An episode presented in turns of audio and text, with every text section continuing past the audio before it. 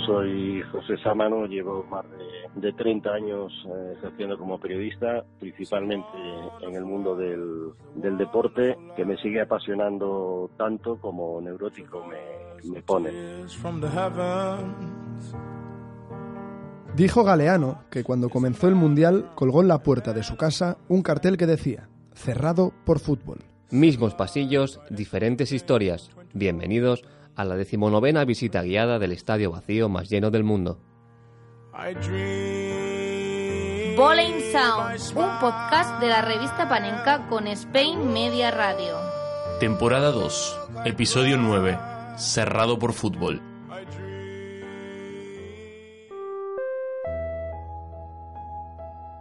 Mira, Sergio, puede que aquí haga más frío que en otras ciudades de España, pero yo no sé si es ético engañar a los visitantes del tour diciéndoles que estamos en Rusia, cuando en realidad estamos en Galicia. ¿De verdad crees que vamos a hacer un episodio sobre el Mundial de Rusia desde Vigo? Hombre, es que si el punto de encuentro es un aeropuerto, pues eso da lugar a la esperanza. El avión.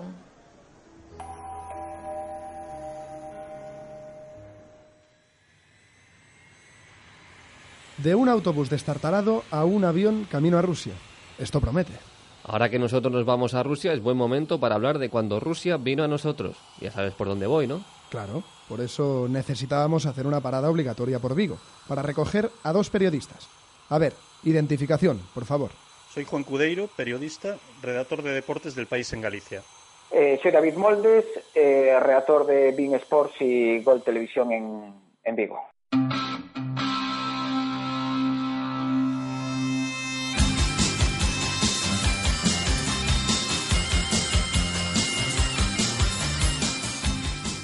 ¿Por qué cuajaron también Mostovoy y Karpin, dos futbolistas rusos en la Liga Española, y Parama Sinri en el mismo equipo? Yo creo que fue como una tormenta perfecta. Sí que es cierto que mm, no habían llegado muchos futbolistas rusos a la Liga. Me acuerdo de aquellos tres que habían llegado al español, ¿no? Y que era como, como algo exótico, ¿no? Eh, que eran Moj, Korneyev y, y Galiamín, ¿no? que habían llegado hacía unos años y que tuvieron también un buen rendimiento, ¿no? pero no, no tanto quizás como, como Karting y Mostovoy. Llegaron en un momento ideal al Celta, en un momento de cambio, en un momento de crecimiento.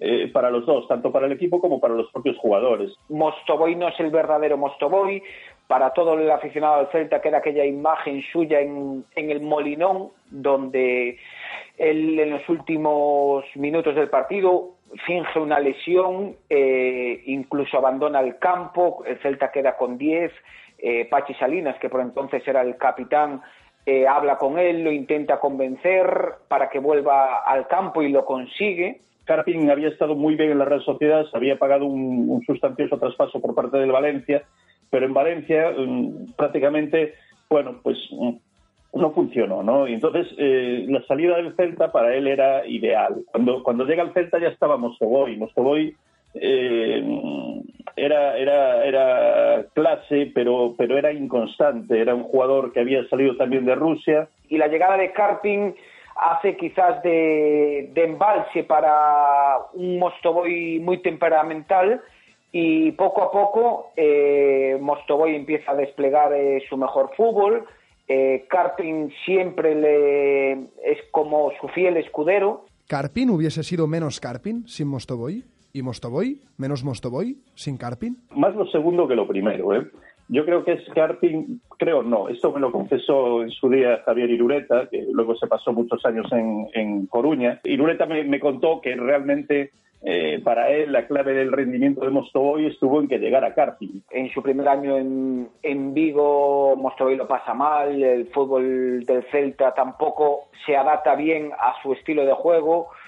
Y yo creo que Carpin no, porque Carpin ya es un jugador a lo mejor no tan técnico, a lo mejor no, probablemente y casi con seguridad no es un jugador tan técnico, pero ya era un futbolista que, que venía a hacer un buen año en la liga española y yo creo que Carpin volvería, seguiría siendo un jugador importante en el Celta, aunque no estuviera Mostovoy. Mostovoy encuentra un socio, encuentra una persona con la que hablar. Carpin es una, es una persona mucho más expansiva que Mostovoy. Eh, de alguna manera es el que lo introduce en el vestuario, que ya con un año de retraso, ¿no? pero lo, introduce en el vestuario, lo introduce en la ciudad. En la trayectoria de, de Mostovoy en Vigo hay un antes y un después eh, con la llegada de Valery Karpin. ¿Qué recuerdo dejaron? ¿El de problemáticos pero talentosos o el de talentosos pero problemáticos? No, yo creo que al final, eh, quitando aquel episodio de Mostovoy, eh, durante la estancia de ambos en Vigo no hubo problemas. O sea, yo creo que lo que hubo fue realmente rendimiento. No, yo creo que mm, pesa más que son dos jugadores talentosos. Eran dos futbolistas con, con, mucha personalidad, muy ambiciosos, eh, lideraban quizás eh, el mejor Celta de todos los tiempos, eh, con partidos legendarios. El, recuerdo de Mostogoy se agiganta, como puede, como puede agigantarse el de Yalmiña en Coruña. digamos que es mm, Mostovoy representa la mejor época de la historia del Celta, el, mayor talento de la mejor época de la historia del Celta. Y en ese sentido, pues el recuerdo es maravilloso en la ciudad.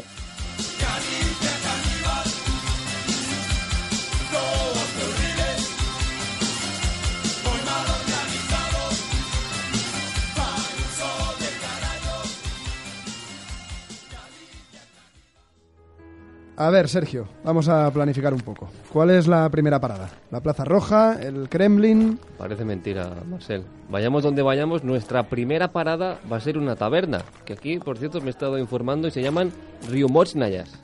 Hostia, eh, periodismo de campo, ¿eh? Para conocer las costumbres, ¿no? Eso, y también que tenemos que seguir con nuestro tour igual que siempre, que aquí no hemos venido de turismo, hay que ser profesionales. Tenemos que plantearnos este episodio como si fuéramos Messi. Primera parada, Riumotsnaya. Yo fui un privilegiado de saber cuánto pesa esa copa. Y la verdad que le agradezco a Dios por haberme hecho futbolista. Dijo Santiago Segurola que Maradona es Maradona a veces, pero Messi es Maradona todos los días. Ahora le falta ser Maradona el día que alzó la Copa del Mundo.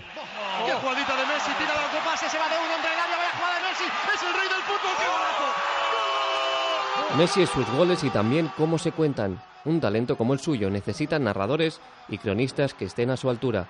Para disfrutar de Messi es necesario que alguien escriba como él juega, que alguien narre como él regatea, una pausa antes de que coja el balón y empiece a correr, una narración increchendo, una escritura tensa cuando el 10 se acerca al área. Messi será eterno por él y por los que escriben sus gestas en las grandes finales o en los partidos mundanos. Por eso, Messi es Ramón Besa, Gemma Herrero, Francisco Cabezas y Luis Flaqué. Busca el pase para Jordi Alba, saca el pase atrás, le llega Messi que le pega, gol, gol, gol. Por eso Messi también es ahora Jordi Puntí, tras la publicación de Todo Messi, el libro que analizamos hoy en esta taberna rusa. Fue escrito con un claro objetivo. Hay siempre el deseo de contarlo y de revivirlo también, ¿no? Esta necesidad que tenemos en un principio de volver a ver los goles o las jugadas, pero también de, contarlo y de vivirlo. Entonces, el libro nace sobre todo de esto, de esta voluntad de, contar lo que, has, lo que ha pasado y de, y de cómo lo has visto, también para revivirlo en la medida en que lo vas contando, pues revivir también la, la alegría y la excitación del momento, pensando también en el, en el día en que él ya no juegue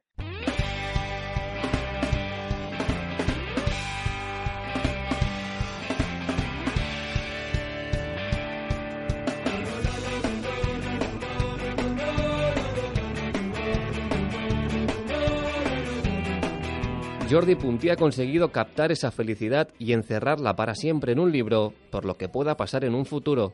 Quizás para anticiparse a la nostalgia del futuro adiós de Messi, Puntí escribe este antidepresivo antes de que aparezca la depresión, un libro de autoayuda para evitar que la gente deje el fútbol cuando Messi nos deje a nosotros.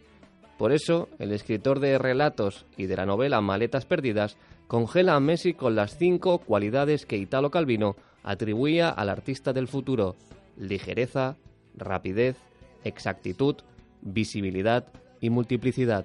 La, idea viene de, de, que de Messi como artista, ¿no? que es algo que, bueno, sabemos que es el mejor jugador, sabemos que hace cosas increíbles, pero hasta qué punto lo que él hace va a transformar el fútbol, ah, va a cambiar la forma de ver el fútbol o va a ser un genio único que no tendrá, después de él, no tendrá continuidad y no, no tendrá parangón, ¿no?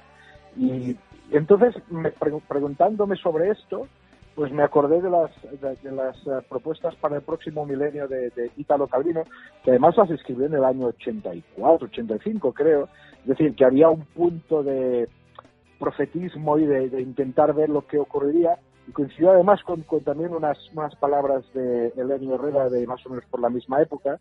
Dice Sergi Pamia sobre el libro que no ordena tanto la vida y obra de Messi como la percepción del fenómeno. El fútbol pasa primero en el césped y luego en la memoria. Cada uno tenemos un Messi en la cabeza y Puntí nos muestra el suyo con su magnífica prosa. El que vemos en todo Messi es un Messi sentimental y emocional del propio autor, una percepción más que una realidad, no el Messi del día a día, sino el Messi del recuerdo que perdurará en un mundo paralelo. Yo creo que cada uno se ha creado un Messi a, medida, ¿no? Y con los años que tiene que ver con tu propia experiencia, cuando le viste por primera vez, cuando, uh, qué, cuál es su, gol preferido, cuál, en qué jugada o en qué partido creíste que estabas viendo al, realmente al mejor del mundo. Todo, toda una serie de experiencias que son personales, que a menudo son compartidas con, con otros ah, aficionados, pero que de alguna forma acaban dando, digamos, una mirada única que yo creo que nace desde casi desde la ficción, ¿no? Esta idea de que tenemos de que de alguna forma le conocemos, que es alguien muy cercano a nosotros. Y la vida sigue. Con esta frase cierra Puntí el pasaje de todos los récords que ha triturado Messi. Esas líneas demuestran que nada es eterno, mientras Messi sí que lo sea. Porque, una vez escrito, Messi salió del banquillo en el Sánchez Pizjuán y puso el partido patas arriba. El argentino sigue escribiendo un libro inacabado. Es que es un libro inacabado mientras él siga jugando. En la medida en que él juegue y haya cosas posibles, por ejemplo, él no ha hecho nunca un gol de olímpico, ¿no? Todavía. Bueno, mientras él juegue, no hay que perder la, esperanza de que pueda conseguirlo, ¿no? Y bueno, pues sí, sí, es un, es un, es un, es un libro, digamos, incompleto e inacabado y supongo que algún día, cuando se retire o no sé, en algún momento, pues habrá que hacer una nueva idea. Messi continuará creando lenguaje en un libro que parece infinito.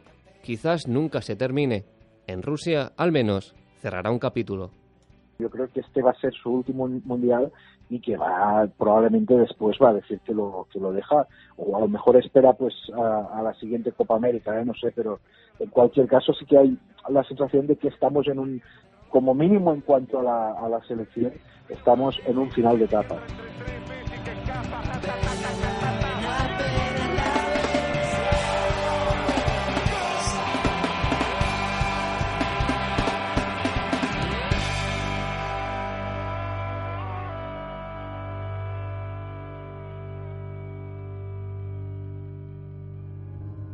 Estaba yo pensando, ¿a mí que lo hemos traído?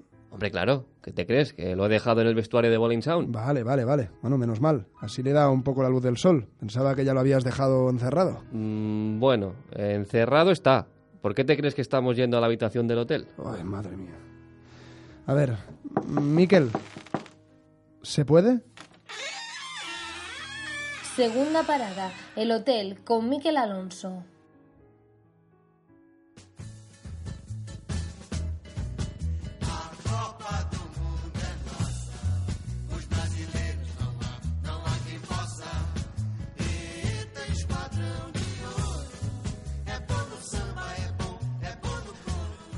Un mes antes de la celebración del Mundial de México, Yosimar estaba cocinando y cuidando de su hijo cuando recibió una llamada de teléfono diciéndole que iba al Mundial de México con la canariña.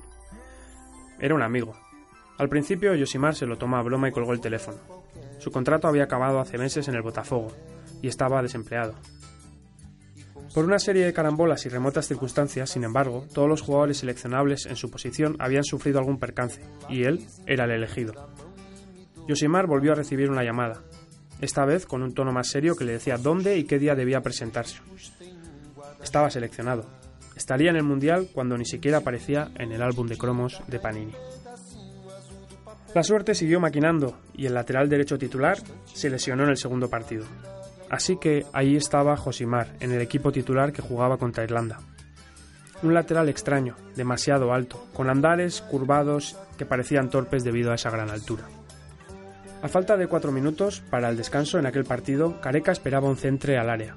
Y Yosimar, en vez de centrar, cuando nadie lo esperaba, lanzó un disparo desde 35 metros desde una posición escorada. Sorprendió al portero y el balón entró por toda la escuadra. Es un gol recordado por todos, que está en todos los VHS que recopilan los mejores goles de la historia de los mundiales. La celebración es tan icónica como el gol, con los brazos levantados, Yosimar da una mini vuelta de honor con un rostro que mezcla asombro, incredulidad y una alegría desbordante. Cuatro días después, en el partido contra Polonia, lo volvió a hacer. Estaba por la banda y cuando todo el mundo esperaba otra cosa, lanza un disparo que se cuela por toda la escuadra. La celebración es un poema de nuevo, con los brazos en alto, da un salto que dice, otra vez, lo he hecho. Cuando acabó el Mundial, la FIFA lo incluyó en el 11 del torneo y la prensa brasileña lo bautizó como el héroe desempleado. Él bromeaba mientras saboreaba todo aquello diciendo que era como el café, el negro que satisface a todo el mundo. El Botafogo entonces volvió a ofrecerle un contrato. Sin embargo, desde entonces comenzó a llenar titulares por otros motivos. Drogas, prostitutas. A punto estuvo de fichar por un equipo inglés y finalmente tuvo un periplo en el Sevilla pero nunca se recuperó de la caída libre que comenzó después de aquellos dos increíbles goles. Yosimar, una vez retirado, recibió la ayuda del mítico lateral Jorginho, y gracias a la religión conquistó cierta paz en su vida. Pero en sus entrevistas recientes se le ve aún molesto, con el racismo, el tratamiento de la prensa y los falsos amigos que trajo la fama. En sus palabras parece que lucha aún entre la negación y el arrepentimiento.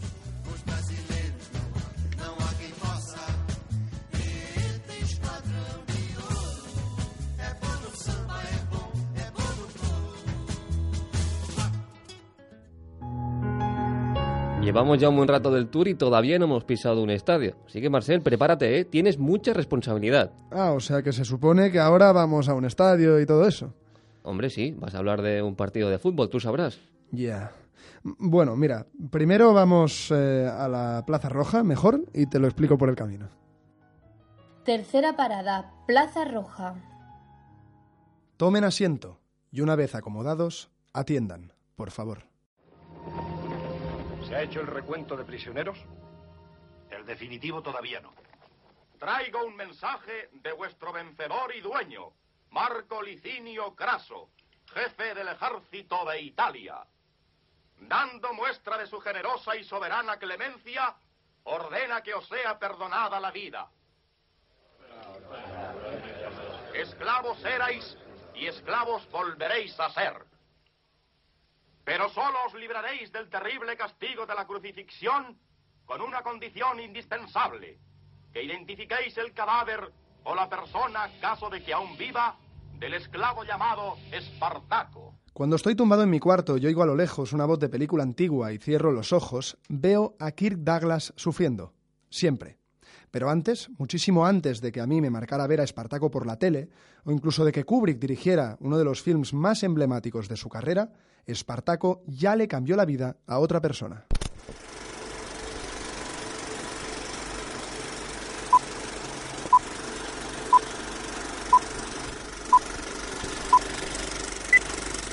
Corría 1935 y Nikolai Starostin estaba reunido en una sala en Moscú con sus hermanos y amigos para encontrarle un nuevo nombre a la sociedad deportiva de la que formaban parte. En esas, que de repente, la mirada de Nicolai se fijó sobre un libro que estaba encima de la mesa. Al tomarlo, se dio cuenta que ya tenía la respuesta. La entidad necesitaba un lema que desprendiera rojo, voluntad, fuerza, y en sus manos descansaba Espartaco, escrito por Raffaello Giovagnoli. Listo. El equipo, a partir de entonces, se llamaría Spartak.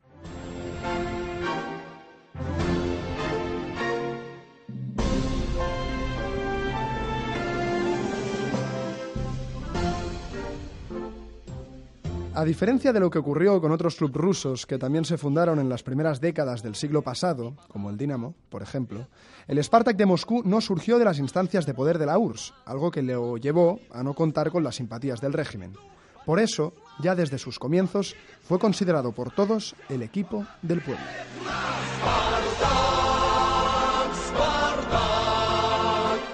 Fútbol y Poder en la URSS de Stalin, editado por Altamarea, es un libro de Mario Alessandro Curleto que viaja hasta esos orígenes del Spartak, abordando algunos episodios históricos apasionantes. Hoy, sobre este césped, nos disponemos a revivir uno de ellos. ¿Se imaginan un partido disputado por futbolistas de élite en una de las plazas más icónicas del este de Europa?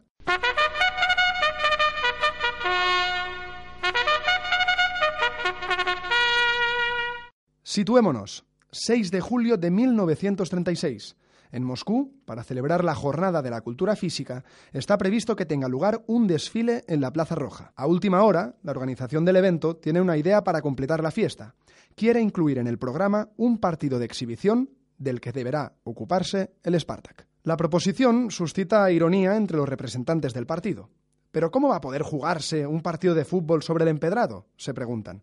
¿Y si la pelota golpea por accidente algún espectador ilustre?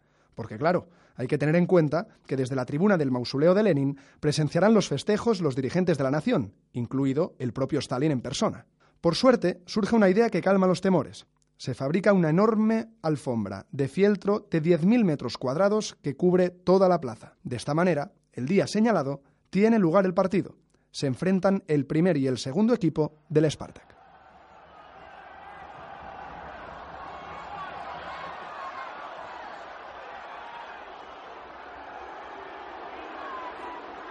Más que una representación deportiva, lo que estamos viendo sobre este campo improvisado es una representación teatral. Cada minuto de juego se corresponde con un guion predeterminado. El número y la modalidad de los goles marcados han sido pactados de antemano entre los futbolistas para que haya espectáculo. ¿Y qué sucede? Pues que pasa de todo. Se marcan tantos de falta directa, de penalti, de cabeza, con tiros de media y larga distancia. Un show en toda regla.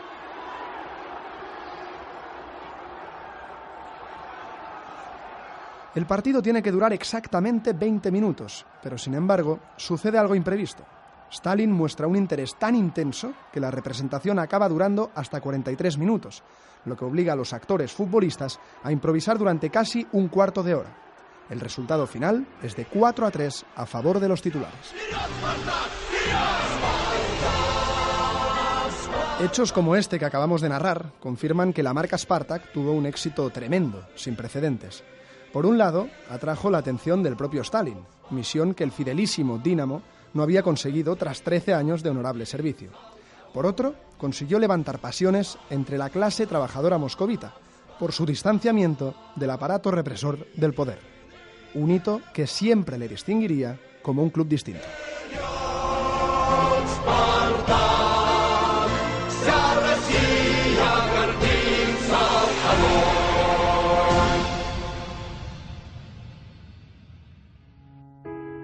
El Mundial lo juegan los futbolistas, pero lo cuentan los periodistas. Más de 30 días de competición fuera de casa en un torneo intenso y corto que saca de la rutina a los cronistas. Nada mejor que la tribuna de prensa del estadio de la final para saber cómo vive un periodista el Mundial. Cuarta parada, Estadio Olímpico Luzniki. José Sámano, periodista del país, cronista del Real Madrid y de la selección española de fútbol.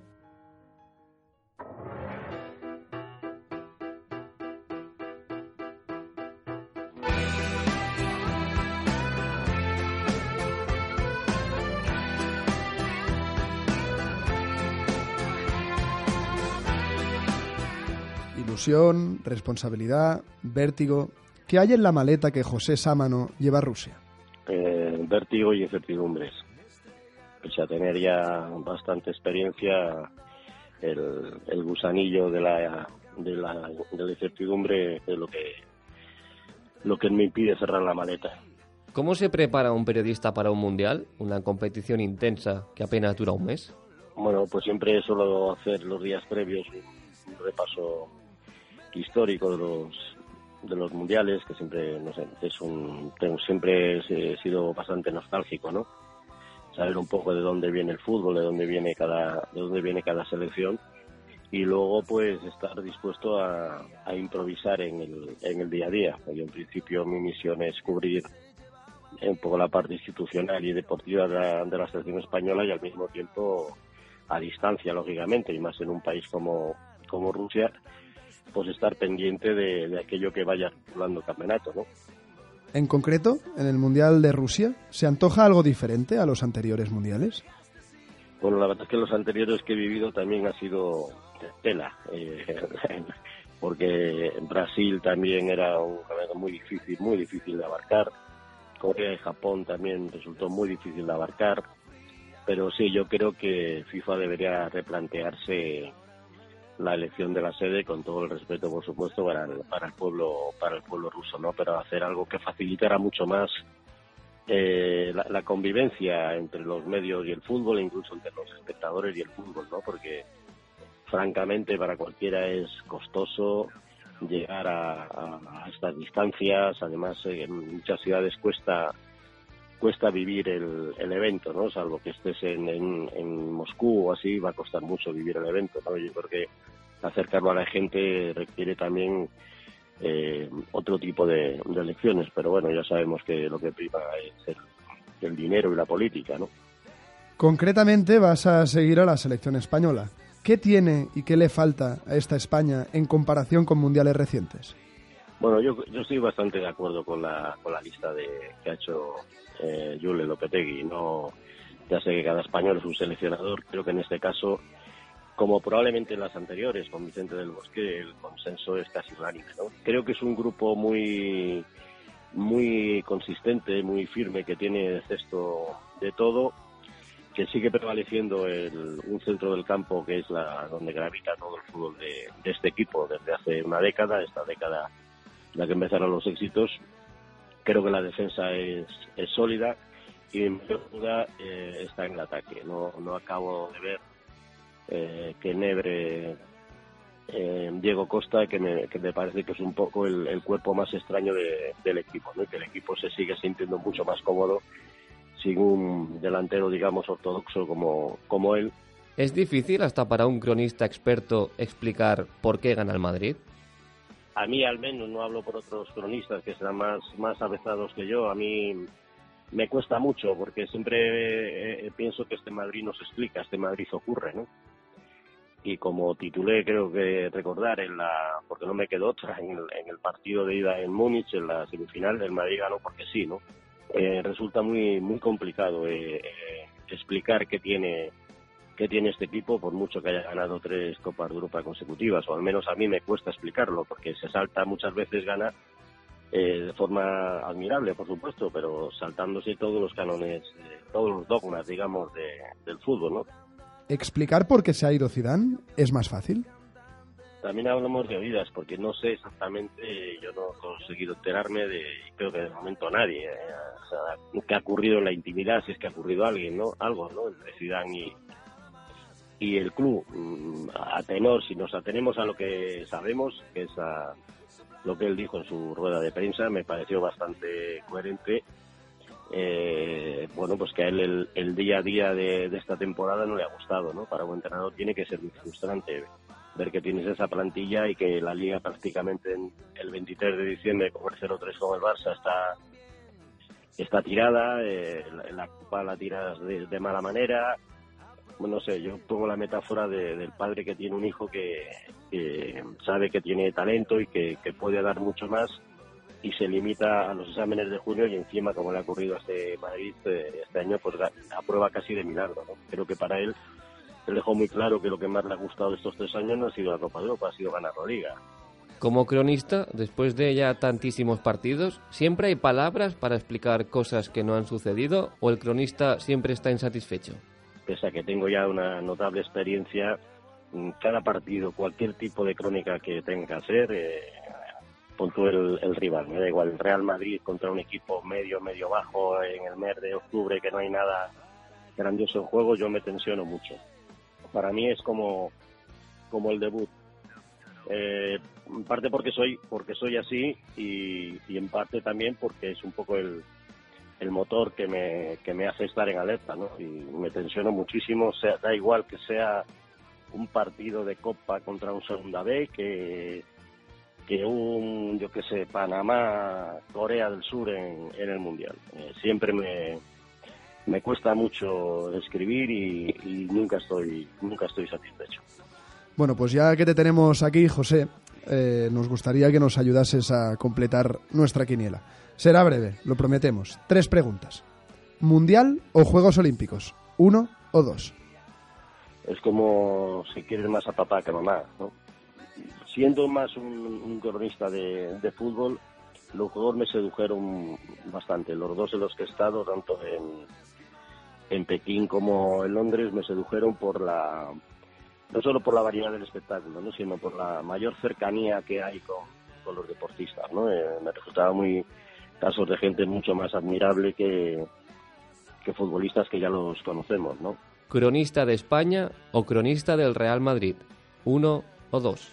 Creo que es igual de complicado, es que no te sabría decir, porque el, el hombre, es verdad que, que en los partidos de la selección hay mucho valle, ¿no? Porque entre eh, las fases de clasificación más o menos hay un partido relevante o dos como mucho la última por ejemplo los dos son Italia los demás son bastante tienen poco tienen poco cartel no cada partido del Madrid tiene una relevancia extraordinaria. Los de la selección también pero creo que se limitan mucho más a eso a los partidos gordos gordos o cuando llega una Eurocopa o un mundial.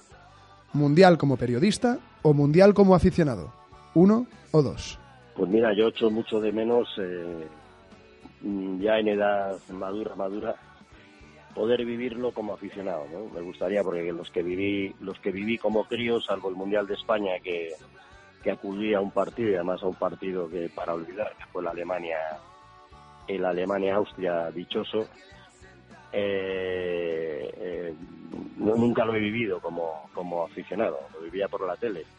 Eso sí, también te diré que tengo, un, pese a que no se lo crea alguien, tengo muchos más recuerdos de, del fútbol, no solo los mundiales, de que vivía en, mi infancia, que del fútbol eh, en el que he trabajado.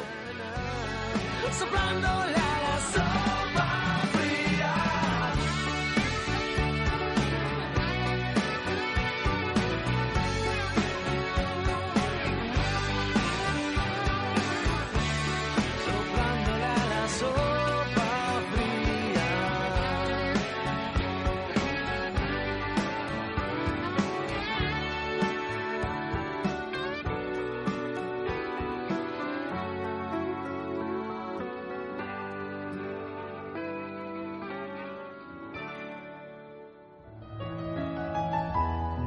No podíamos venir a Rusia sin Felipe Yagüe ni Julián Bruscantini, claro está, y ellos nos han hecho un hueco en su apretada agenda. Muchos futbolistas necesitan saber cómo afrontar una competición intensa después de una temporada muy larga que comenzó en agosto. Ahora nos toca escucharlos a nosotros. Quinta parada, enfermería, con Felipe Yagüe y Julián Bruscantini.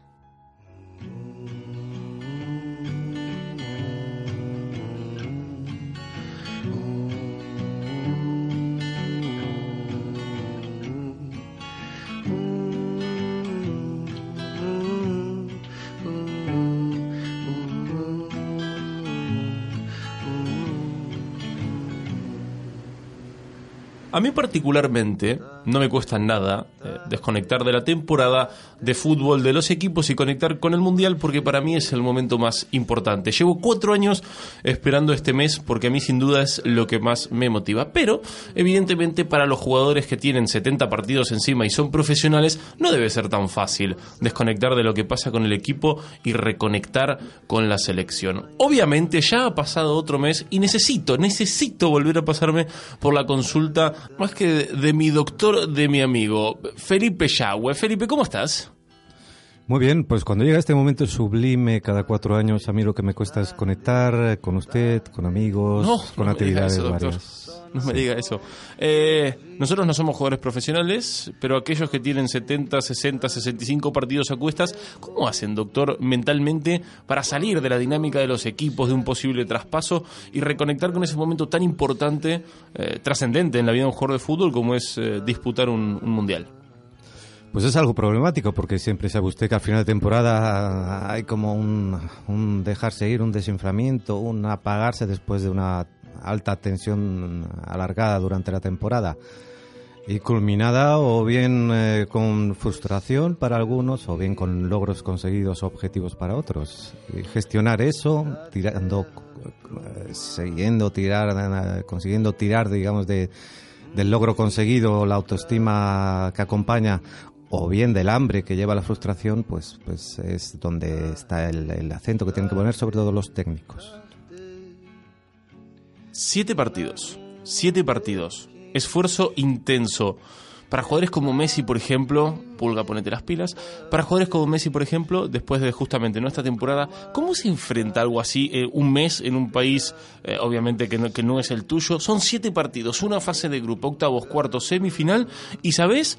por ejemplo, como en el caso de Messi, que tu carrera eh, o que te recuerden de una manera o de otra depende de que consigas o no consigas esa copa, por lo menos para una parte de la gente. Esa intensidad en la disputa de un torneo, ¿cómo la puede vivir un jugador? Y estamos hablando nada más y nada menos de seguramente uno de los más grandes de, la historia del fútbol. Bueno, esa intensidad siempre va apoyada en, en algo cognitivo tan importante como es la atención y la concentración, que son como hermanas. Eh, es, difícil a veces mantener eh, la concentración necesaria, pero justo para ello, como dicen las leyes del Tao, necesitamos lo contrario, la gestión de esos contrarios que llevan a la unidad perfecta. Si hay distensión, llega la tensión adecuada. Para que haya intensidad, tiene que haber no intensidad, ya lo sabe usted. Para que haya un valle, hay una montaña. Para que la ola vuelva al mar, tiene que llegar a la playa para que podamos respirar. Primero inhalamos. Qué bonito, le, está, qué bonito le está quedando eso. Así es, para conseguir el mejor momento, en el momento clave, pues necesitamos eso, los contrarios. Doctor, no se me vaya muy lejos, porque un mes pasa rápido y lo vuelvo a visitar pronto. Si me permiten, me hago, tengo esta pequeña licencia. Tráeme la Copa Messi, tráeme la Copa Leo tráeme la copa pulga, tráeme la co.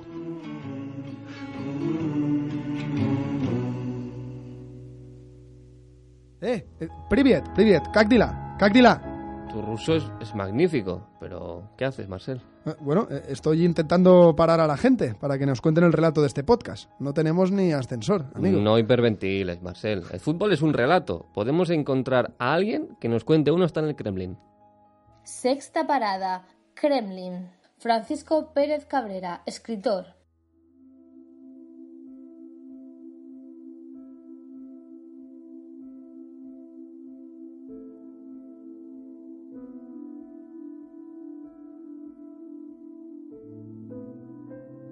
Según cuenta la leyenda, pequeño mío, hubo una vez un grupo de elegidos para la pelota que se reunieron para viajar a un país muy, muy al sur. Fueron poco más de dos docenas de ellos, entre jefes e indios, y llegaron de todos los rincones del país. Algunos, al menos la mitad del total, eran de aldeas y ciudades catalanas y disfrutaban con las lecciones de fútbol que el genio de Cruyff y sus discípulos les enseñaron desde niños. Otros eran de los madriles, de las cercanías de la capital del entonces reino español, había también algunos que se criaron en las Vascongadas. Uno incluso, si no me falla la memoria, nació en la Navarra tierra del héroe Indurain del que te he hablado tantas y tantas veces. Además tenían un larguirucho que lo parieron en los viñedos de la Rioja Alta. Nos faltaron, por supuesto, un par de guanches con su marcado acento canario. Y pudimos también ver las diabluras de un albaceteño con cara de niño bueno que el resto lo llamaba Andresito. Por supuesto que había andaluces, como nosotros. Eran tres bandoleros que nacieron muy cerquita de esta tu casa. Uno era veterano, otro lo parecía por ser tan bravo, y el otro se pegaba la cal de la banda como pocos por entonces. Pues bien, todos ellos, comandados por un estoico caballero salmantino curtido en mis batallas, llegaron a aquel país donde no mucho tiempo atrás, fíjate tú, qué cosas de necios, los negros no disponían de los mismos derechos que los blancos. Y allí llegaron ellos, en medio de una expectación tremenda, con todos los periodistas y sus luces y sus crónicas, y los entendidos del fútbol alabándolos por doquier, por haber ganado un par de años antes el Campeonato de Europa jugando, eso sí, como Los Ángeles. Eso los amedrentó, pues decían las malas lenguas que los favoritos nunca ganaban los torneos. Pero esos son habladurías de los envidiosos, con quienes en el mundillo del fútbol, como en tantos otros campos de la vida y de la muerte, te irás encontrando conforme vayas creciendo y yo menguando, mi pequeño.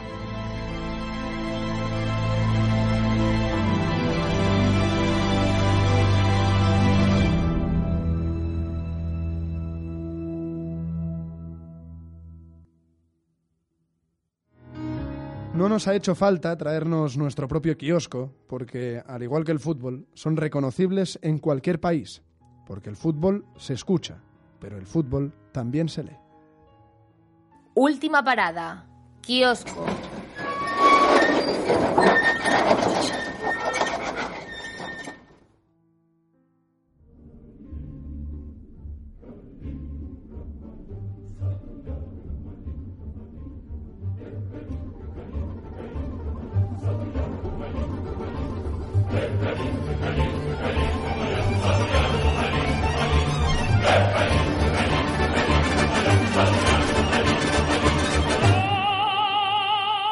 Llegamos a este precioso kiosco ruso, no para comprar souvenirs ni matrioscas, que podríamos, sino para juntarnos con las letras. Tenemos aquí todo Messi de Jordi Puntí, tenemos también el libro del que hemos hablado en el partido, Fútbol y Poder en la URSS Stalin, y, cómo no, la Panenka 75, que tiene Marcel un tema muy claro.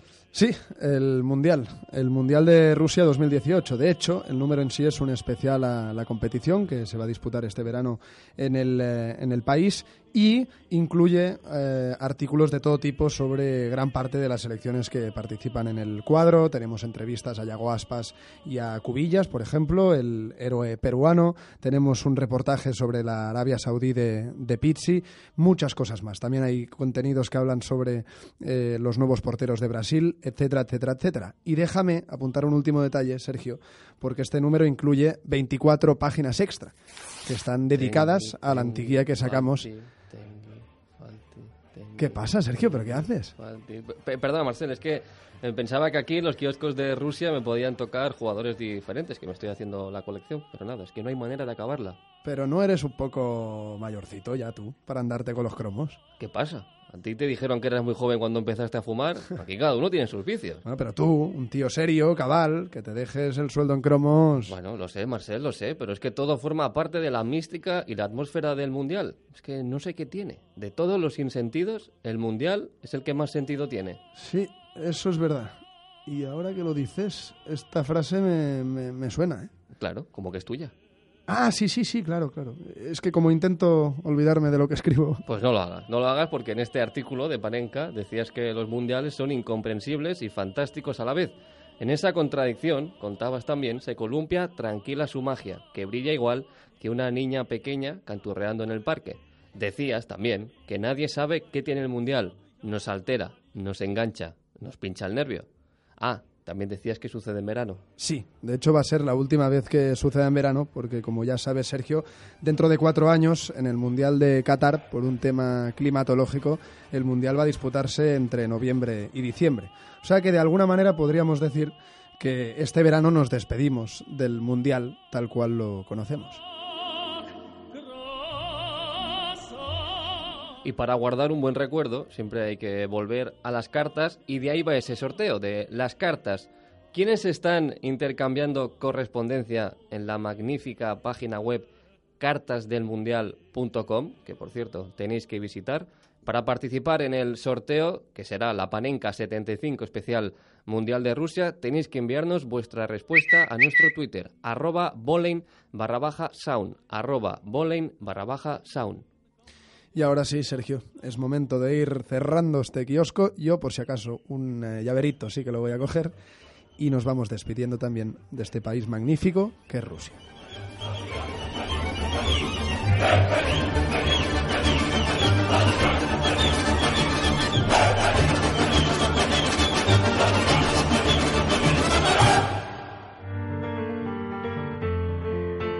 Decimonoveno capítulo. Lejos de nuestro estadio, todo se ve, se oye y se huele, igual que en nuestro estadio.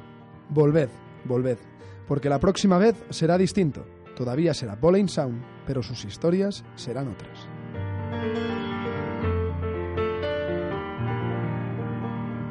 partido de preparación para la Eurocopa del año 96 en Inglaterra, que España jugó un amistoso en Noruega, un partido horroroso eh, de 0-0 penoso, pésimamente jugado por, los noruegos, pero y por España, un partido no tenía chicha ninguna.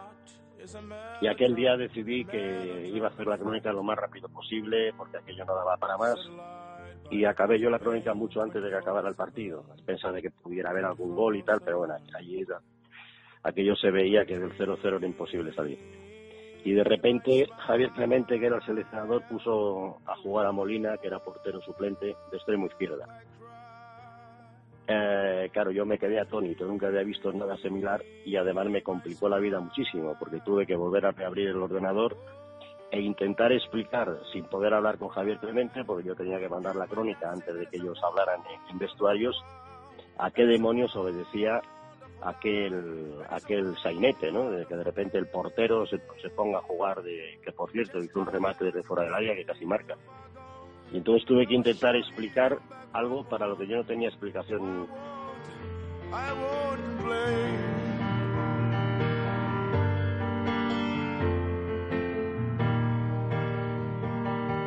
Escucha todos los episodios de Bowling Sound en Spain Media Radio. Síguenos en Twitter arroba bowling barra baja sound.